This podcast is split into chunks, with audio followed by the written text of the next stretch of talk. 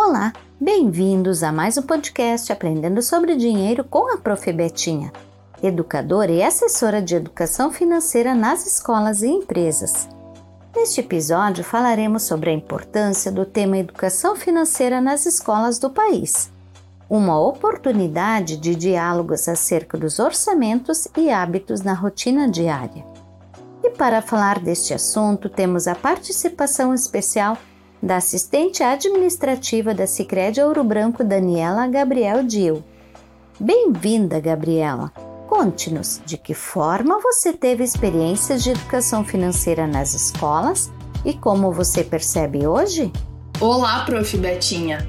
Agradeço o convite e é um prazer estar participando do podcast Aprendendo sobre Dinheiro com a Prof. Betinha. Não tenho lembranças de experiências sobre educação financeira na escola. Concluí o ensino médio em 2012 e até então este assunto praticamente não era abordado no ambiente escolar.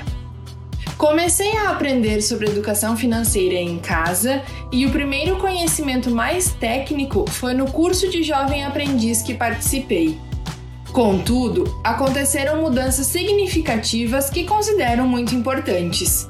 Em 2010, o Decreto Presidencial 7397 instituiu a Estratégia Nacional de Educação Financeira, ENEF, que tem como objetivo promover a educação financeira e previdenciária, aumentar a capacidade do cidadão para realizar escolhas conscientes sobre a administração dos seus recursos.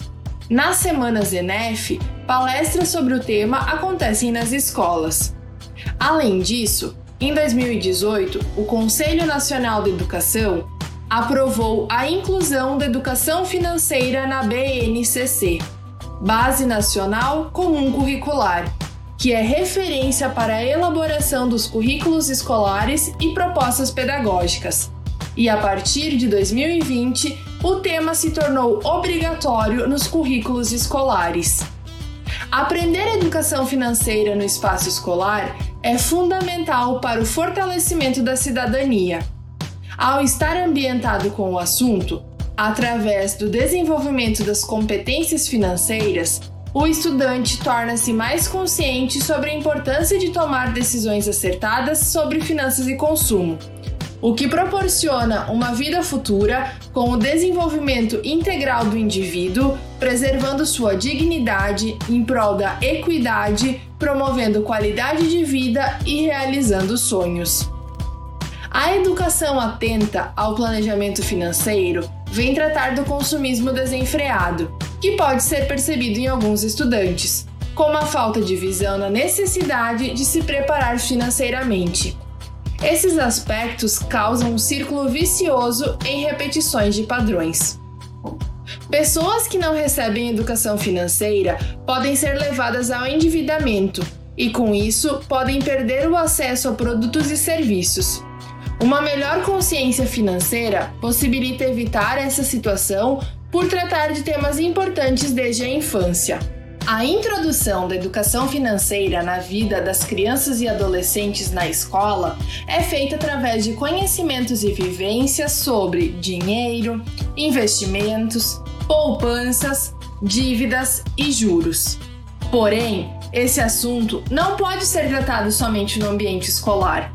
As famílias precisam estar acompanhando os estudantes, dando suporte e demonstrando que educação financeira é uma solução amigável que torna os problemas mais fáceis de serem resolvidos e, ao mesmo tempo, preserva os recursos do planeta. Consumir com responsabilidade faz parte da educação financeira. A educação financeira no ambiente escolar não traz benefícios somente para as crianças e adolescentes, mas também para os adultos, pelo fato de que professores, equipes diretivas, profissionais da escola e comunidade escolar terão acesso à formação específica sobre o assunto, o que pode melhorar o planejamento familiar e fazer com que compreendam melhor as prioridades e riscos, assim evitando o endividamento, fazendo uma transformação e conscientização na sociedade. Muito obrigada, Daniela. Por compartilhar seus olhares para este tema que ainda não é uma cultura nos contextos familiares brasileiros. Temos uma possibilidade de inspirar conversas a partir do currículo escolar. No próximo podcast Aprendendo sobre Dinheiro, falaremos sobre formas de ganhar mais dinheiro. Até lá!